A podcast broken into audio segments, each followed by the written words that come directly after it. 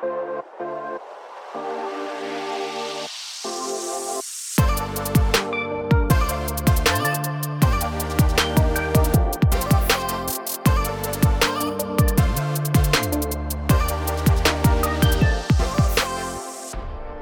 que isso, professor?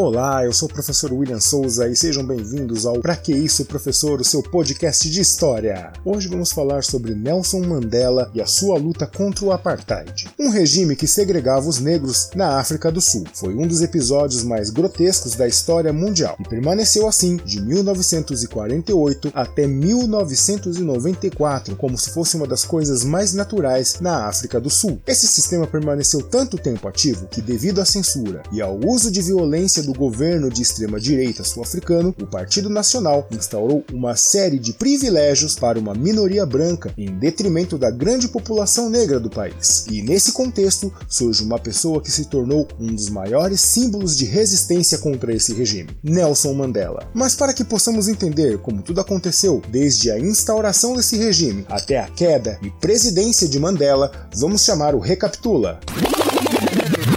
A colonização da África pelos países europeus fez com que muitos povos se tornassem prisioneiros em seus próprios territórios. A África do Sul foi colonizada em meados do século 17 e disputada por holandeses e britânicos por cerca de 200 anos. Ambas as metrópoles impuseram leis de segregação racial contra os negros, e essas práticas consolidaram o que mais tarde viria a ser o apartheid. Por exemplo, a lei do passe, que restringia em diversos lugares e horários a circulação do povo negro. Eles tinham que portar um documento que os autorizava a circular em áreas onde moravam os brancos. Essa lei vigorou até o fim do regime em 1994. Essa prática seria um ensaio para o apartheid. Em 1910, a Holanda e o Reino Unido criaram conjuntamente a União Sul-Africana e assim surge o Partido Nacional de origem fascista. Com a consolidação desse partido, surgem muitos projetos de lei que acabarão por oprimir a população negra, como uma lei que obrigou, por exemplo, a população negra a ocupar apenas 7,5% do país como um todo. Na década de 40, a União Sul-Africana começou a se industrializar e a população negra cresceu. Os brancos começaram a exigir que os negros ficassem longe das cidades de população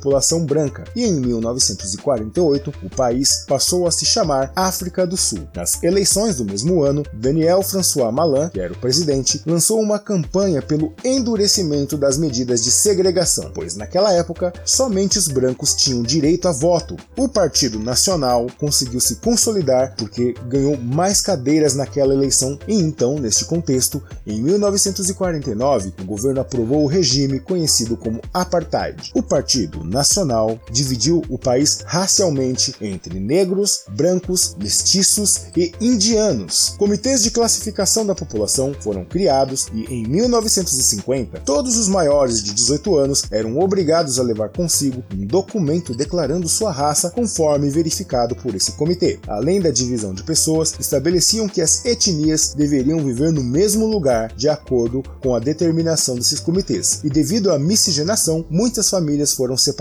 porque em algumas dessas famílias famílias, uma pessoa que era de uma etnia diferente da outra não poderia viver com seus familiares. Os casamentos interraciais foram proibidos e os serviços locais de lazer e estudo com melhores infraestruturas e tecnologias foram criados apenas para uma pequena elite de brancos. Os negros estavam em lugares precários, a educação era horrível e não os preparava para uma vida digna, mas os negros serviam apenas para a mão de obra para os serviços mais pesados e que os brancos não gostavam de fazer. E a lei do passe se tornaria ainda mais opressora com a fiscalização da polícia local. Então, dito isso, vem comigo e bora pra história!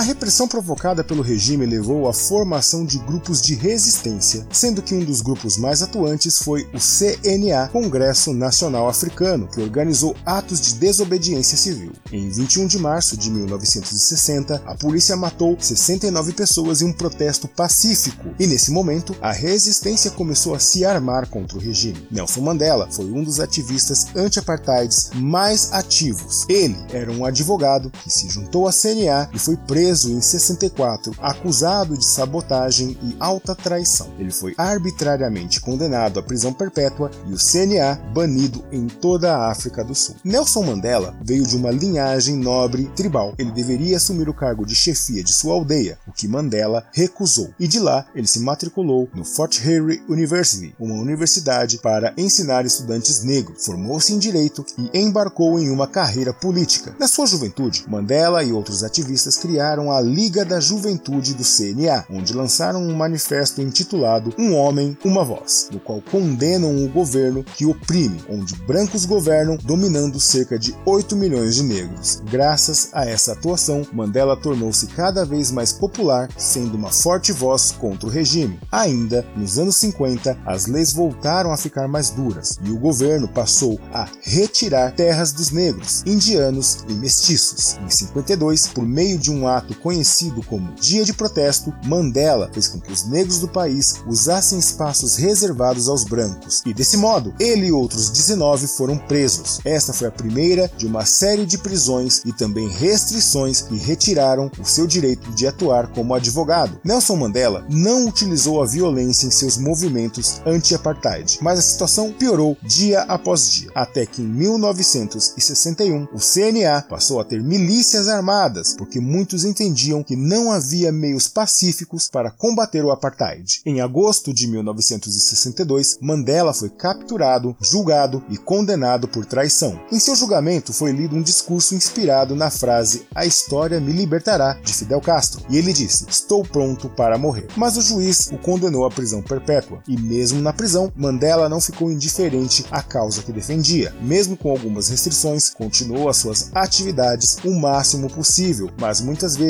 enfrentou castigos corporais e pressões psicológicas. Ao longo das décadas de 70 e 80, muitas vezes Nelson Mandela foi chamado para negociar. Porém, a África do Sul passava por um momento muito complicado da sua economia, pois muitos investidores internacionais não queriam associar a sua imagem ao regime segregacionista do apartheid. Então, o país mergulhou em uma grande crise econômica e iniciou uma guerra civil. Ainda no aniversário de 70 anos de Nelson Mandela, um concerto no estádio de Wembley foi realizado em sua homenagem, que pedia a libertação de Mandela e tocou nas feridas persistentes na política sul-africana. Após intensa pressão internacional, ele foi libertado e em fevereiro de 1990, depois de cumprir exatamente 27 anos de prisão, o presidente de Klerk legalizou o CNA e outros partidos políticos. Em discursos após a sua libertação, Mandela anunciou seu compromisso com a paz e a reconciliação com as minorias brancas, rejeitando o uso da luta armada e garantindo o direito de voto para a população negra. Em 1993, Mandela e de Klerk receberam o Prêmio Nobel da Paz. O processo eleitoral foi tenso, com grupos de extrema direita ameaçando constantemente a justiça do processo eleitoral e dentro do CNA havia dúvidas sobre a capacidade de Mandela de organizar um governo e comandar o país. Representando um período de grande mudança no país, foi criado um novo hino nacional e uma nova bandeira, simbolizando a união étnica, e foi estabelecido uma Comissão da Verdade e Reconciliação, não para punir os crimes do apartheid, mas sim para determinar e investigar o que aconteceu. Mandela foi eleito presidente garantindo os votos de todas as etnias do país, com ele recebendo um grande número de votos. Tomou posse em 10 de maio de 1994 e seu mandato terminou em 16 de junho de 1999, fazendo um governo de reconstrução da África do Sul. Mandela partiu em 5 de dezembro de 2013 aos 95 anos, com uma vida de luta. Seu exemplo e legado para nós serão sempre inspiradores. Fisicamente ele se foi, mas em nossas mentes, Madiba vive.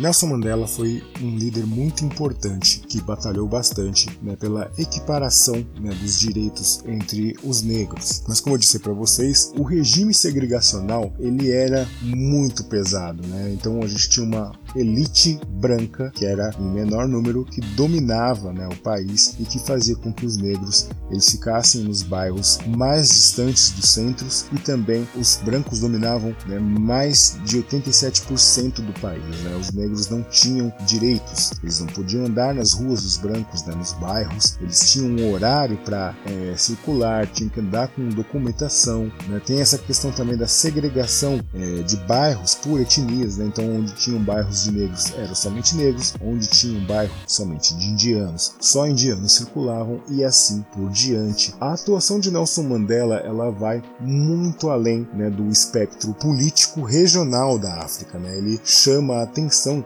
da, da comunidade internacional para aquilo que estava acontecendo dentro do seu país. Então ele como uma figura que se, que se impõe ideologicamente, ele chama a atenção da comunidade internacional para a África do Sul e isso vai trazer problemas futuros porque ninguém quer investir na África do Sul. Né? As grandes empresas elas querem se desvincular né, de um país que é extremamente racista e que segrega o seu povo. Bom, Mandela ele foi preso diversas vezes, mas a sua prisão definitiva o deixou preso por mais ou menos 27 anos. É, ele passou lá na cadeia na África do Sul, sendo vigiado de perto por todos os presidentes do período, né, e pela polícia, mas ainda assim ele não perdeu, né, o Mandela não perdeu a sua influência e nem a sua capacidade de liderar, mesmo estando dentro da cadeia, ele conseguiu fazer com que os movimentos anti-apartheid eles continuassem na África do Sul. Além disso, também as suas palavras elas começaram a ganhar eco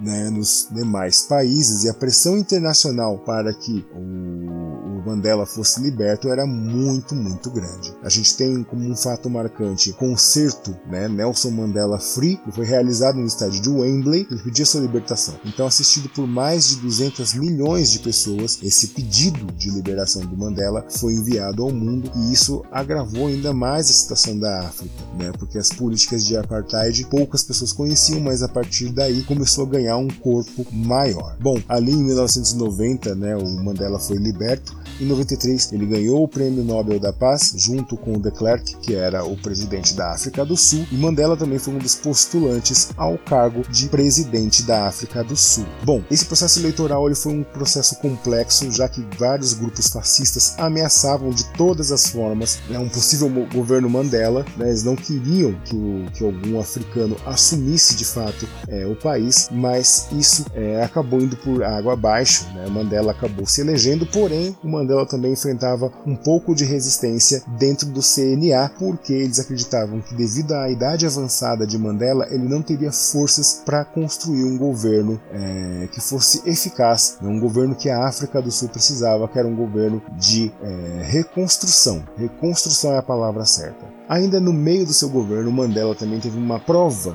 né, dessa reconstrução étnica, né, política no país. É, em 96, tivemos lá na África do Sul a Copa do Mundo de Rugby. O rugby, lembrando, é um esporte branco, lembrando que nas ligas, de, nas ligas locais poucos negros jogavam a liga de rugby e foi uma surpresa, foi uma surpresa quando a Copa do Mundo de Rugby ela se instalou na África do Sul no ano de 96. Onde vocês podem encontrar mais informações sobre esse período é no filme Invictus, que temos aí o Morgan Freeman como um excelente Nelson Mandela. Tá? Então a gente tem ali esse filme a relação entre o Mandela e, e os que outrora eram os seus agressores. Então a gente tem muito diálogo ali entre brancos e negros, as questões raciais, sobre os estádios, né? Como os estádios reagiram, que os estádios eles seriam ocupados por brancos e negros. Então é um sentimento de algumas pessoas, tipo Tipo, a gente vai torcer para uma seleção de brancos, né? Uma seleção de pessoas que nos agrediam até pouco tempo atrás. Tem vários questionamentos. É um filme que ele é muito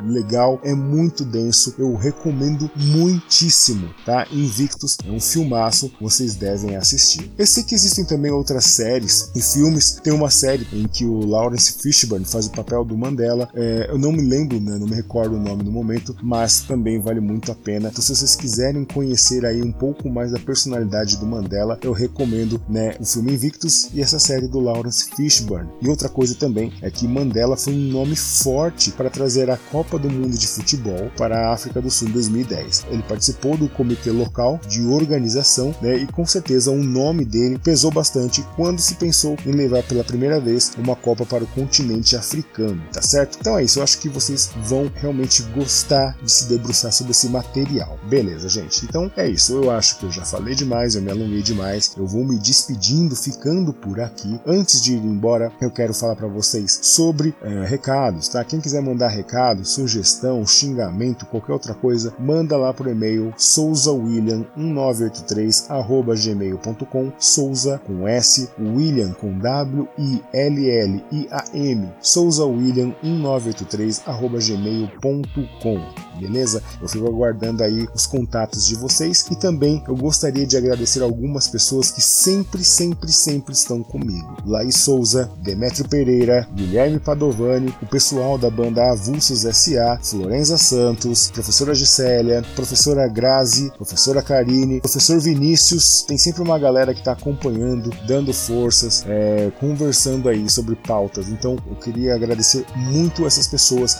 É lógico que tem mais pessoas, é até injusto justo não conseguir falar o nome de todas, mas assim que eu for lembrando, eu vou agradecendo nos próximos episódios, tá certo? É isso, galera. Então, agradeço a paciência de vocês. Deem cinco estrelinhas para mim lá no Spotify, quem está no Spotify.